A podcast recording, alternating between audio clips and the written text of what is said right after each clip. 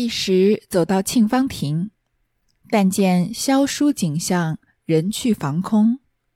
又来至恒芜苑，更是香草依然，门窗掩闭。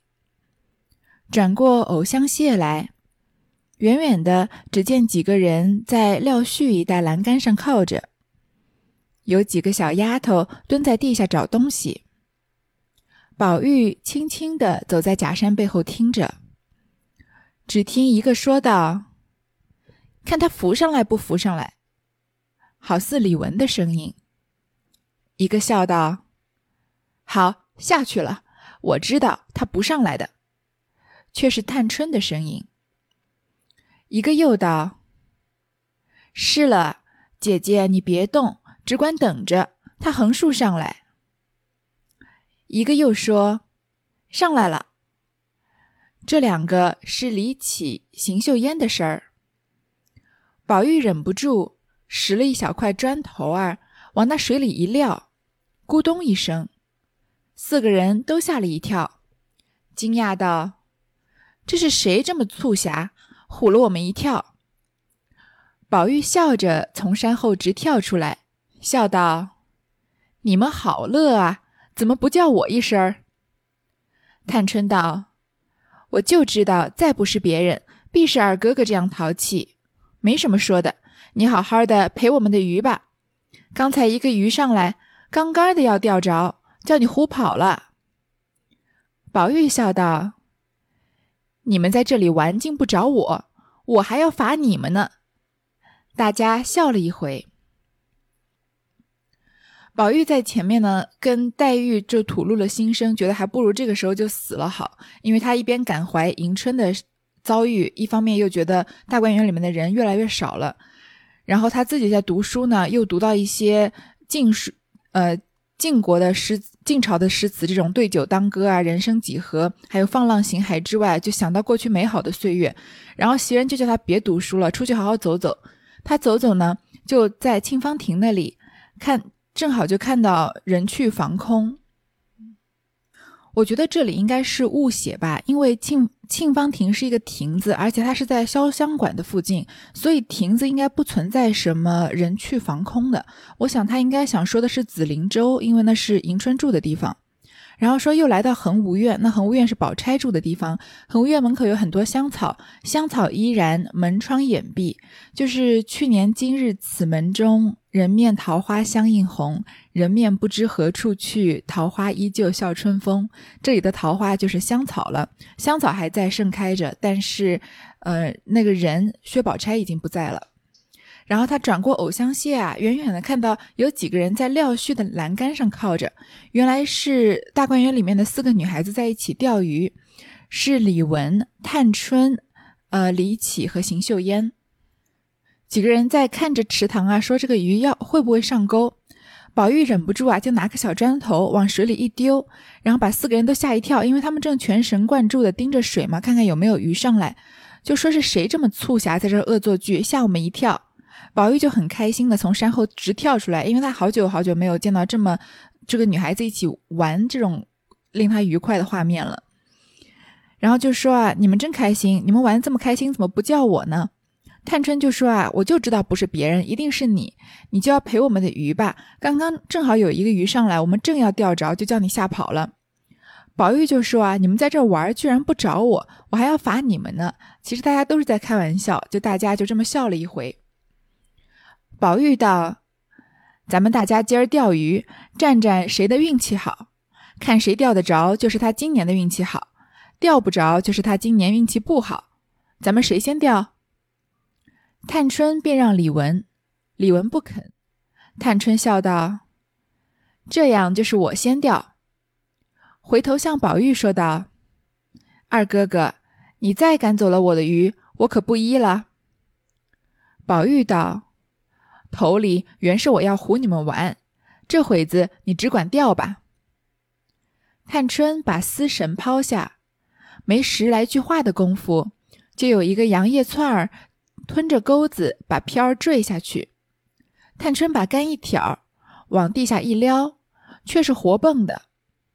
四叔在满地上乱抓，两手捧着，搁在小瓷坛内清水养着。探春把钓鱼竿递与李文，李文也把钓竿垂下，但觉丝儿一动，忙挑起来，却是个空钩子，又垂下去，半晌钩丝一动，又挑起来，还是空钩子。李文把那钩子拿上来一瞧，原来往里勾了。李文笑道：“怪不得钓不着。”忙叫素云把钩子敲好了，换上新虫子。上边贴好了尾片儿，垂下去一会儿，见尾片直沉下去，急忙提起来，倒是一个二寸长的鸡冠儿。李文笑着道：“宝哥哥钓吧。”宝玉道：“索性三妹妹和邢妹妹钓了，我再钓。”秀烟却不答言，只见李启道：“宝哥哥先钓吧。”说着，水面上起了一个泡儿。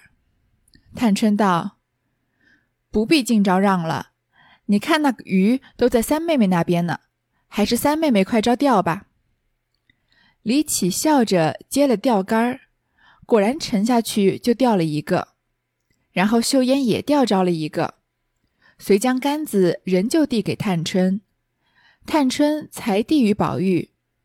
宝玉道。我是要做姜太公的，便走下石矶，坐在池边钓起来。岂知那水里的鱼看见人影儿，都躲到别处去了。宝玉抡着钓竿等了半天，那钓丝儿动也不动，刚有一个鱼儿在水边涂抹。宝玉把杆子一晃，又糊走了。急得宝玉道：“我最是个性儿急的人，他偏性儿慢。”这可怎么样呢？好鱼儿，快来吧！你也成全成全我呢。说的四人都笑了。一言未了，只见钓丝微微一动，宝玉喜极，满怀用力往上一兜，把钓竿往往石上一碰，折作两段，折作两段，丝也挣断了，钩子也不知往哪里去了。众人越发笑起来。探春道：“再没见像你这样鲁人。”宝玉就说：“呢，今天我们钓鱼，然后凭钓鱼啊，来看看谁的运气好。如果钓得着，就是他今年运气好；钓不着呢，就是运气不好。然后就问谁先钓，然后就推了探春先钓。探春先回头跟宝玉说：‘啊，二哥哥，你要是再把我的鱼吓跑啊，那我可不同意了。’宝玉说：‘刚刚我只是逗你们玩呢，这会儿你就钓吧。’”探春就开始钓鱼，她把鱼钩上的钓竿上的丝绳抛下去，还没有十来句话的功夫啊，就有个杨叶串儿吞着钩子把漂儿坠下去。这个杨叶串儿呢，是一种淡水的小鱼，俗称叫串条鱼，因为它的形状啊细长，好像杨柳叶一样，所以叫杨叶串儿。那探春就把竿一挑，然后往地下一撩，这个鱼啊是活蹦乱跳的，在地上到处蹦跶着。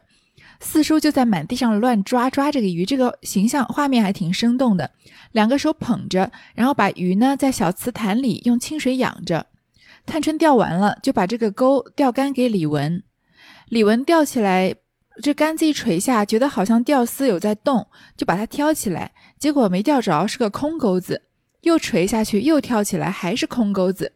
他仔细把钩子拿上来看一看啊，原来这个钩子钩的方向不对。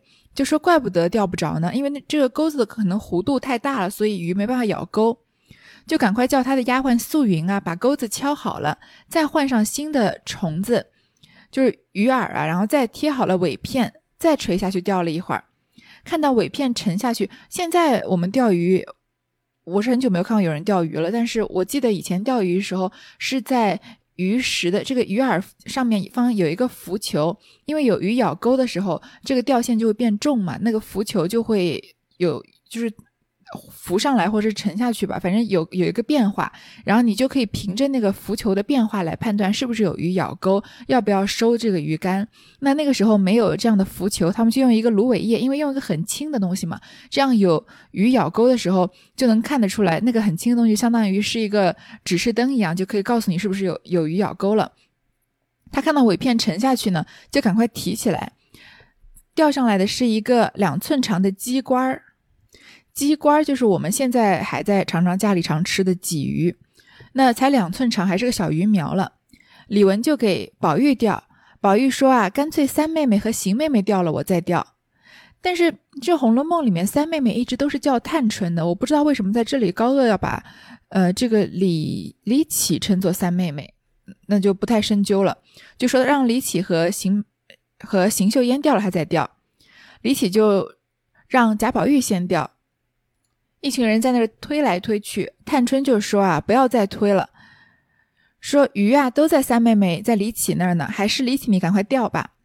李绮就笑着接了竿儿，果然沉下去，立刻就钓着一个，然后邢岫烟也钓着一个。他们把杆子还是递给探春，由探春递给宝玉。宝玉就说呢，我要做姜太公。我们都知道有个成语叫姜太公钓鱼，愿者上钩。这个姜太公呢，就是姜子牙。他饱读诗书，满腹经纶，而且非常的精通兵法和战略。但是他过了七十岁啊，依旧没有等到属于他的那个机会。然后姜太公呢，听说这个西伯侯姬昌在招贤纳士，广施仁政，他就千里迢迢的来到西岐。他到西岐之后，并没有去毛遂自荐，而是。辗转啊，到渭水的北岸往下，每天在渭水垂钓，等待姬昌的到来。那他钓鱼的方法很奇特，他的鱼竿短，鱼线长，用的是直钩。我们都知道鱼钩都是弯钩嘛。刚刚李文在钓鱼的时候，这个弯钩稍微往里勾了一点，他还要把它拿出来，重新把这个弧度调整一下。那直钩鱼鱼怎么可能咬到饵呢？就不要提有。鱼能不能咬到饵了？他连鱼饵都不放，然后钓竿呢都不放在水里，所以他就等于只是用一根短的竹竿、长的鱼线垂在水面上面，试图要钓鱼，离水面有三尺高。然后一边钓鱼就一边自言自语说：“太公钓鱼啊，愿者上钩。”然后有一个叫武吉的樵夫来到河边，看到姜子牙这样钓鱼，就说：“你这样钓鱼，一百年也钓不到一条鱼。”姜子牙就说啊，你不知道个中缘由，我不是为了钓到鱼，我是为了钓王与侯。所以他的愿者上钩呢，其实是要等，等到这个有识之士，这个等到他的伯乐来招揽他去当贤士，然后帮助他这个达到国家兴旺发达的目的。果然，他后来就钓到了这个周文王姬昌啊，然后成为了栋梁之才。他帮助周文王啊灭掉了商朝，然后兴邦立国。后来姜子牙被周武王封于齐地，就建立了齐国。这宝玉说呢，他要做姜太公，就走下石矶，石矶就是江边突出的岩石，坐在池边钓起来。但是水里的鱼啊，看到了人影，都躲到别的地方去了。所以宝玉挥着鱼竿钓了半天，怎么也没钓到。刚刚有一个鱼在水边吐沫。宝玉把这个杆子一晃啊，鱼又糊走了。急的宝玉就喊说：“我性子这么急，这个这些鱼性格性子却这么慢，这怎么办呢？”然后就跟鱼讨价还价，说：“你快来吧，你也成全成全我呢。”说的四个女孩子都笑了。话没说完啊，就这个钓丝微微一动，宝玉很开心，就用满力，把所有的力气都用上，把这个鱼竿鱼竿往上一兜，钓竿往石头上一碰。结果钓竿折成两段，钓丝也断了，钩子也不见了，所以宝玉基本上就是把这个钓鱼竿整个破坏掉了。大家就越发笑起来。探春说啊，再没看过像你这么这样的鲁人。这个鲁是我们现在说这个鲁菜的鲁，但是它是行事鲁莽的意思。这一段关于钓鱼的描写呢，也就是这回回目的上半句，站望向四美钓鱼。我觉得这一段单从单从文学手法上来说啊，写的还是比较生动活泼的。如果单单把它从某一部小说的一一篇里面提炼出来，会觉得这还是一段写的不错的场景，非常的有画面感，也很轻松。可惜呢，它是作为续写《红楼梦》的第八十一回出现的，所以就有几个算是比较大的漏洞吧。第一个就是关于这个四美钓鱼参加的人来说。首先，这个邢岫烟，邢岫烟在大概六十回之前就已经许给薛蟠呃薛宝钗的表哥薛科了。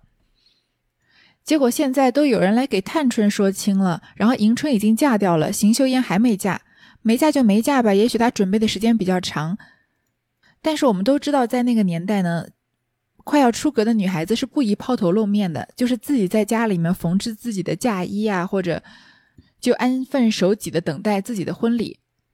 所以邢岫烟这个时候还在大观园里面，然后还和他们一起出来钓鱼，这个机会比较小。虽然曹雪芹没有明确的写说邢岫烟已经出了大观园，所以他也有可能还在大观园里面。但是以岫烟这样一个存在感比较弱的这样人物的一个性格啊，他是不太可能在许配了给薛科以后还出来钓鱼的。另一个更奇怪的就是探春了。探春上一次出来的时候，有重头戏的时候，还是霍监禅抄检大观园那里，他非常义愤填膺的打了王善保家的一个嘴巴。在那里，我们也看也可以看出，探春的心态到那个时候啊，已经是对贾家很绝望了。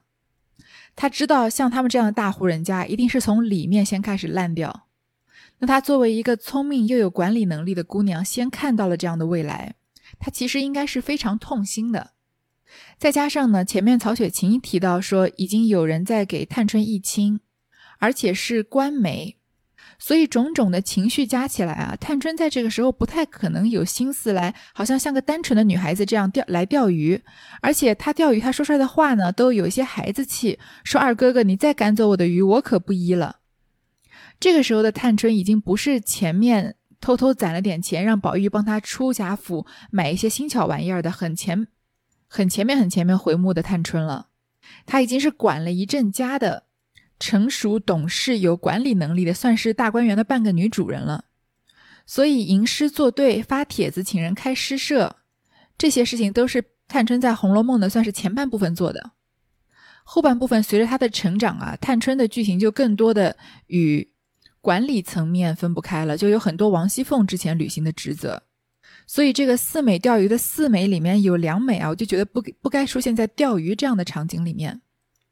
然后贾宝玉提议说：“我们来钓鱼，要是钓得着呢，就是今年运气好；钓不着，就是运气不好。”我前面才说过，贾宝玉是个今朝有酒今朝醉的人。你什么时候看过贾宝玉去担心未来呢？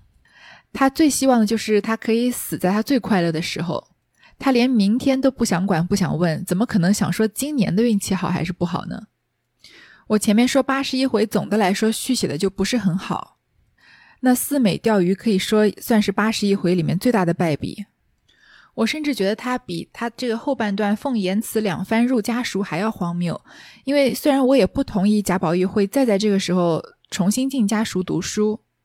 但这毕竟是高鹗要续写《红楼梦》的方向，因为它的方向是贾家并没有败落，而是重新振作了。就好像他所理解的“白茫茫大地一片真干净”，不是像我们理解、大多数人理解的那样，是贾家败落了，一切都变成了一场空。而他的理解是一切又回到了原点的时候，就回到了《红楼梦》第一回的时候。所以贾府有重振。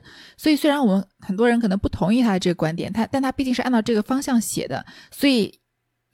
这个从他的方向来看呢，那贾宝玉两番入家塾是说得通的，但是四美钓鱼这个情节就觉得既不必要也说不通了，好吧？但是我说前面说过，如果只从文学性来看啊，这一小段写的算是比较生动活泼，还是有些可取之处的。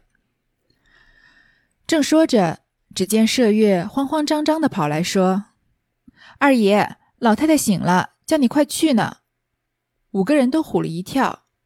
探春便问麝月道：“老太太叫二爷什么事？”麝月道：“我也不知道，就只听见说是什么闹破了，叫宝玉来问，还要叫莲二奶奶一块查问呢。”吓得宝玉发了一回呆，说道：“不知又是哪个丫头遭了瘟了。”探春道：“不知什么事，二哥哥你快去，有什么信儿？”先叫麝月来告诉我们一声儿。说着，便同李文、李绮、秀烟走了。他们正在说钓鱼的闲话，麝月就跑过来说：“啊，因为前面贾母不是叫贾宝玉，但是贾宝贾宝玉要去见贾母的时候，他正在睡午觉。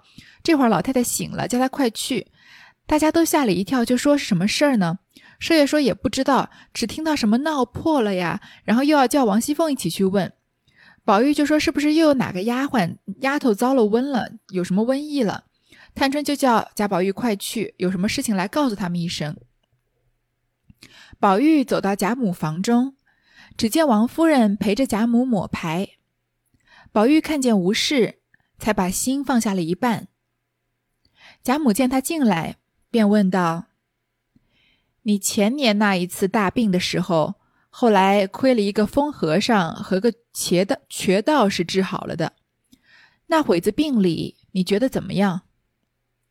宝玉想了一回，道：“我记得得病的时候，好好的站着。”倒像背地里有人把我拦头一棍，疼得眼睛前头漆黑，看见满屋子里都是些青面獠牙、拿刀举棒的恶鬼，躺在炕上，觉得脑袋上加了几个脑箍似的，以后便疼得认什么不知道了。到好的时候，又记得堂屋里一片金光直照到我房里来，那些鬼都跑着躲避，便不见了，我的头也不疼了。心上也就清楚了。贾母告诉王夫人道：“这个样儿也就差不多了。”这会儿贾母询问宝玉的是什么事情呢？是在前面第二十五回演魔法、叔嫂逢五鬼、通灵玉、蒙蔽玉双针那一回，还记得赵姨娘买通了马道婆，要行验圣之术，害宝玉和王熙凤两个人。这会儿呢，贾母就来问他说：“你之前那个大病的时候啊？”后来有一个疯和尚，一个跛道士把你治好了。那会儿你病里是什么感觉啊？宝玉就说啊，他觉得得病的时候好好的站着，好像背后有人用棍子打他一样，疼得他眼睛前头都漆黑，就眼前都出现小星星了。然后满屋子里面都是一些青面獠牙、举刀拿棒的恶鬼。都是恶鬼在他屋子里躺在床上呢，好像脑袋上有几个脑箍似的，就是孙悟空的这个紧箍咒的这个紧箍，好像有个很紧的东西拴在他的头上一样。后来就疼的什么也不知道了。然后到好的时候呢，又觉得屋里面有一片金光一直照到房里，那些鬼啊都跑着躲避，就不见了。然后他头也不疼了，脑袋也清楚了。贾母就跟王夫人说啊，这个样子也就差不多了。说着，凤姐也进来了，见了贾母，又回身见过了王夫人，说道：“老祖宗要问我什么？”贾母道：“你前年害了邪病，你还记得怎么样？”凤姐笑道：“我也不很记得了，但觉得自己身子不由自主，倒像有些鬼怪拉拉扯扯，要我杀人才好。”有什么拿什么，见什么杀什么，自己原觉很乏，只是不能住手。贾母道：“好的时候还记得吗？”凤姐道：“好的时候，好像空中有人说了几句话似的，却不记得说什么来着。”贾母道：“这么看起来，竟是他了。他姐儿两个病中的光景和才说的一样。”这老东西竟这样坏心，宝玉枉认了他做干妈。倒是这个和尚道人，阿弥陀佛，才是救宝玉性命的，只是没有报答他。凤姐道：“怎么老太太想起我们的病来呢？”贾母道：“你问你太太去，我懒得说。”王夫人道。才刚老爷进来，说起宝玉的干妈竟是个混账东西，邪魔外道的。如今闹破了，被锦衣府拿住送入刑部监，要问死罪的了。前几天被人告发的，那个人叫做什么潘三宝，有一座房子卖与斜对过当铺里，这房子加了几倍价钱，潘三宝还要加，当铺里哪里还肯？潘三宝便主买，便买主了这老东西。因他常到当铺里去，那当铺里人的内眷都与他好的，他就使了个法儿，叫人家的内人便得了邪病，家翻宅乱起来。他又去说这个病他能治，就用些神马纸钱烧现了，果然见效。他又向人家内眷们要了十几两银子，岂知老佛爷有眼，应该败露了。这一天即要回去，掉了一个绢包儿。当铺里人捡起来一看，里头有许多纸人，还有四丸子很香的香，正诧异着呢。那老东西倒回来找这绢包儿，这里的人就把它拿住，身边一搜，搜出一个匣子，里面有象牙刻的一男一女，不穿衣服、光着身子的两个魔王，还有七根朱红绣花针，立时送到锦衣府去，问出许多官员家大户太太姑娘们的隐情事来，所以知会了营里，把他家中一抄，抄出好些泥塑的煞神，几匣子闹香。炕背后空屋子里挂着一盏七星灯，灯下有几个草人，有头上戴着脑箍的，有胸前穿着钉子的，有项上拴着锁子的。柜子里无数纸人儿，底下几篇小账，上面记着某家验过，应找银若干，得人家香油，得人家油钱香粉，也不计其数。过了一会儿呢，王熙凤也来了。见到贾母，又见过了王夫人，就问贾母要问她什么。贾母就把问宝玉的问题同样问他一遍，说：“你前年前年害了邪病是怎么样吗？”凤姐说：“记得不清楚了，但是那会儿呢，身子不由自主，好像有一些鬼怪拉拉扯扯的让他杀人。因为还记得吗？王熙凤和贾宝玉发病的症状是不一样的。贾宝玉是要自杀，他是说我要死；王熙凤呢是见人杀人。”就见鸡杀鸡，什么东西都要杀，他是要杀别人，所以在王熙凤那儿看来，他好像变成一个傀儡一样，有人操纵着他，让他杀人，有什么就拿着什么，见到什么就要杀什么。他自己觉得身体很累，但是不能住手，他的意识不能由他操控。贾母就说啊，那你身体好的时候还记得是怎么好的吗？凤姐说，就好像有人啊在空中说了几句话一样，但是不记得是说什么了。贾母就说啊，看来真的是这个人做的。他姐儿两个，就是说王熙凤和贾宝玉啊，两个人病中的光景和刚刚说的一样。想不到这个老东西竟然这么坏心，就是说这个马道婆，宝玉枉费了认她做干妈，倒是和尚道士啊才是救宝玉性命的。这个其实这个话不用多说，因为和尚道人即使在二十五回，大家也知道是他们救了宝玉的命，说只是没有报答他。王熙就王熙凤就问说，为什么这会儿问起他们的病来呢？贾母就说啊，你去问你这个王夫人去，我懒得说。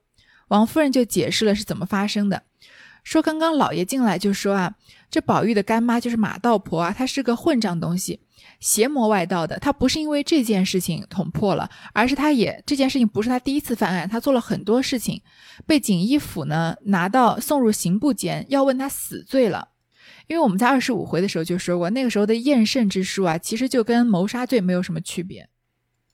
这个锦衣府呢，我不知道各位有没有看过明朝那些事儿。如果看过的话，应该对锦衣卫这个词很熟悉。其实锦衣卫这个词也常常出现在，呃一些电视剧里面、古装剧里面，好像是一个很神秘的机构。它就是明朝专有的，一直到清朝，但是清朝时间是很短很短了。嗯，一个军政搜集情报的机构，它主要从事一些侦查、逮捕、审问一些这样的活动，也参与收集军情啊、策反敌将这样的工作，相当于是一个间谍部门。因为马道婆这个事情涉嫌到呃涉及到逼供，所以被锦衣府先拿住，然后送到刑部要问死罪。之前被人不告发的是用什么事情告发出来的呢？有一个人叫潘三宝，他的房子啊，他要卖给斜对面的当铺。这个房子呢，加了好几倍的价格卖给当铺，但是潘三宝还贪得无厌，还要加钱，那当铺就不肯加。潘三宝就想办法来害这个当铺的人，因为他常常到当铺去，所以当铺里人的内眷啊、妻子、女儿都和和他认识。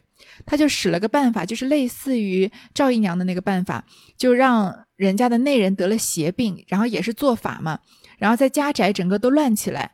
然后潘三宝又过去说这个病他能治，或者是找这个马道婆去。就用一些神马啊、纸钱啊，把它烧了，果然见效。因为他自己下的验肾之术嘛，他只要把这个呃验肾之术解除，他们病就好了。他又向人家内眷啊要了十几两银子，结果也许是老天有眼吧，他这个事情终于败露了。他有一天着急要回去，口袋里面掉出一个绢包，当铺里的人呢捡起来一看，看到这个绢包里面啊有纸人，有一些香，正觉得奇怪，结果这个马道婆回来找这个绢包。那当铺里的人就把他给抓住，一搜啊，搜到他身上有一个匣子，一个盒子，盒里面有象牙刻的一男一女，这一男一女没有穿衣服，是光着身子的两个魔王，还有七根啊大红色的绣花针，应该都是他做法的时候用的嘛，所以立刻就送到锦衣府去，然后就严刑审问，因为锦衣卫算是一个比较恐怖的部门，他前期从事很多这个军情工作。连这个皇亲国戚都可以直接逮捕，而且不需要经过任何人的同意，所以马道婆这样的人肯定无所谓，不需要动用到多么严格的严刑逼供，他就都招了，而且把很多官员家的大户太太姑娘们的事情都招出来，就是谁要陷害谁啊？那贾府的事情肯定不是个例嘛。于是这个官府呢又去抄马道婆的家，然后抄出好多泥塑的煞神。还有闹香都是用来做法的。他的炕背后啊有一个空屋子，里面还挂了一盏七星灯。七星灯是一种传说之中能给人续命的法术，又叫续命灯或者招魂灯，是奇门遁甲里面的一种。传说中诸葛亮啊就曾经用七星灯为自己续命，因为诸葛亮也是一个精通奇门遁甲的人，因为他常常打仗嘛。然后他点过七星灯啊，想要给自己续命，因为他。命不久矣，他夜观星象，发现自己命不久矣，大限将至。但是他出师未捷，战仗还没有打赢，所以他想要为自己续命，然后就对他的手下姜维这些人说啊，如果这个七星灯七日之内主灯不灭，自己就能续命一季，也就能续命十二年；如果主灯灭了呢，自己就会死去。然后他就在帐中做法，姜维他们就等在门外，不让任何人闯入。前面六天都相安无事，其实只要再过一天就能大功到。大功告成，诸葛亮就可以延寿十二年了。但是在这个关键时刻呢，风风火火的魏延为了汇报军情，闯入内室，误打误撞弄灭了主灯。那诸葛亮的这个七星灯的这个奇门遁甲之术呢，就失败，命不久矣了。哎，这个马道婆她的业务很广泛，她又害人又帮人续命，各种各样的业务她都承接，所以她屋子里也有七星灯，还有草人。这些草人有头上戴着脑箍的，就像前面贾宝玉说的，觉得头顶上戴着箍一样很紧；有胸前穿着钉子的，就有些人是让人胸闷喘不过气来的；还有脖子上拴着锁子的，把人的颈子就紧紧的扼住那样。然后。柜子里呢有很多小纸人，还有小账。他做的每一件坏事啊，他都在账上面记下来，说某家验过啊，找银若干，把香油钱也记得清清楚楚。凤姐道：“咱们的病一准是他。我记得咱们病后，那老妖精向赵姨娘处来过几次，要向赵姨娘讨银子，见了我便脸上变貌变色，两眼离鸡似的。我当初还猜疑了几遍。”总不知什么缘故，如今说起来，却原来都是有因的。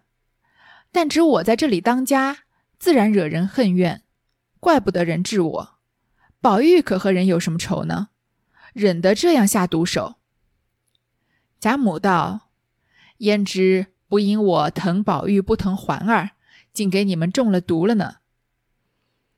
王夫人道：“这老货已经问了罪。”绝不好叫他来对证，没有对证，赵姨娘哪里肯认账？事情又大，闹出来外面也不雅。等他自作自受，少不得要自己败露的。贾母道：“你这话说的也是，这样事没有对证也难做准。只是佛爷菩萨看得真，他们姐儿两个如今又比谁不济了呢？罢了。”过去的事，凤哥也不必提了。今日你和你太太都在我这边吃了晚饭，再过去吧。遂叫鸳鸯、琥珀等传饭。凤姐赶忙笑道：“怎么老祖宗倒操起心来？”王夫人也笑了。只见外头几个媳妇伺候，凤姐连忙告诉小丫头子传饭：“我和太太都跟着老太太吃。”凤姐就说啊，那我们的病一定是这个马套婆做的。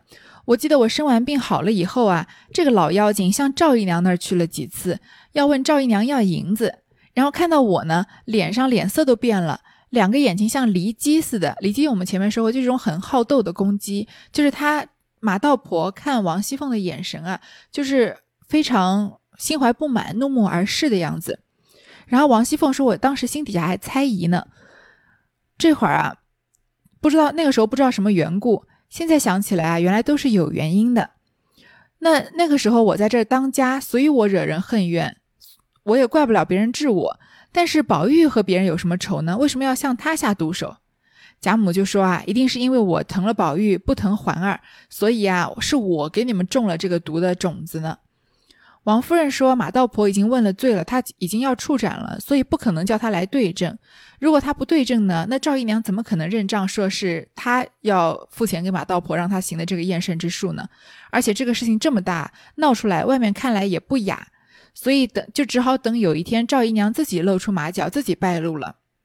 贾母就说啊，你这个话说的也是，这种事情呢，没有对证，很难就下结论做准。但是呢，佛爷菩萨看得真。”他们姐儿两个啊，现在又比谁不济了呢？那个时候虽然病得严重，但是现在又好了，所以没有关系，就过去了。凤哥也不用提了。今天你和太太啊，你和你太太就是让王夫人和王熙凤都留下来陪他吃饭。其实我们读二十五回的就时候就知道，这一次的验肾，那一次的验肾之术在后面一定会败露的，因为赵姨娘甚至还给马道婆写了借条，所以一定是能翻得出来的。那这里高鹗在八十一回把它给圆上了，把这个剧情给。架构完整了，总的来说，它的剧情是可以自圆其说的，没有什么大的纰漏，只是让人觉得有点遗憾。当时明明写的很清楚的线索，赵姨娘给马道婆打了借条，但是这个时候就没有收到那个线索，直接就说马道婆要死了，没有对证，没有惩罚赵姨娘。还有一个小的漏洞呢，就是王夫人她是有多么溺爱贾宝玉的一个母亲啊，她连有丫鬟根本就没有要勾引贾宝玉的意思，不管是金钏还是晴雯，就立刻打一顿赶走。那有赵姨娘是明明确的，在二十五回的时候要害她的儿子，要让他死。哎，虽然没有成功，那你看以王夫人对贾宝玉这种溺爱的行为，她会在这个时候就算了吗？说算了，就等他有什么时候自己露出马脚吧。而且王熙凤，呃，王夫人和赵姨娘什么关系？王夫人是贾政的妻子，赵姨娘是贾政的妾，所以正房的妻子要把妾给赶走，而且是抓到他这么严重的一个错误。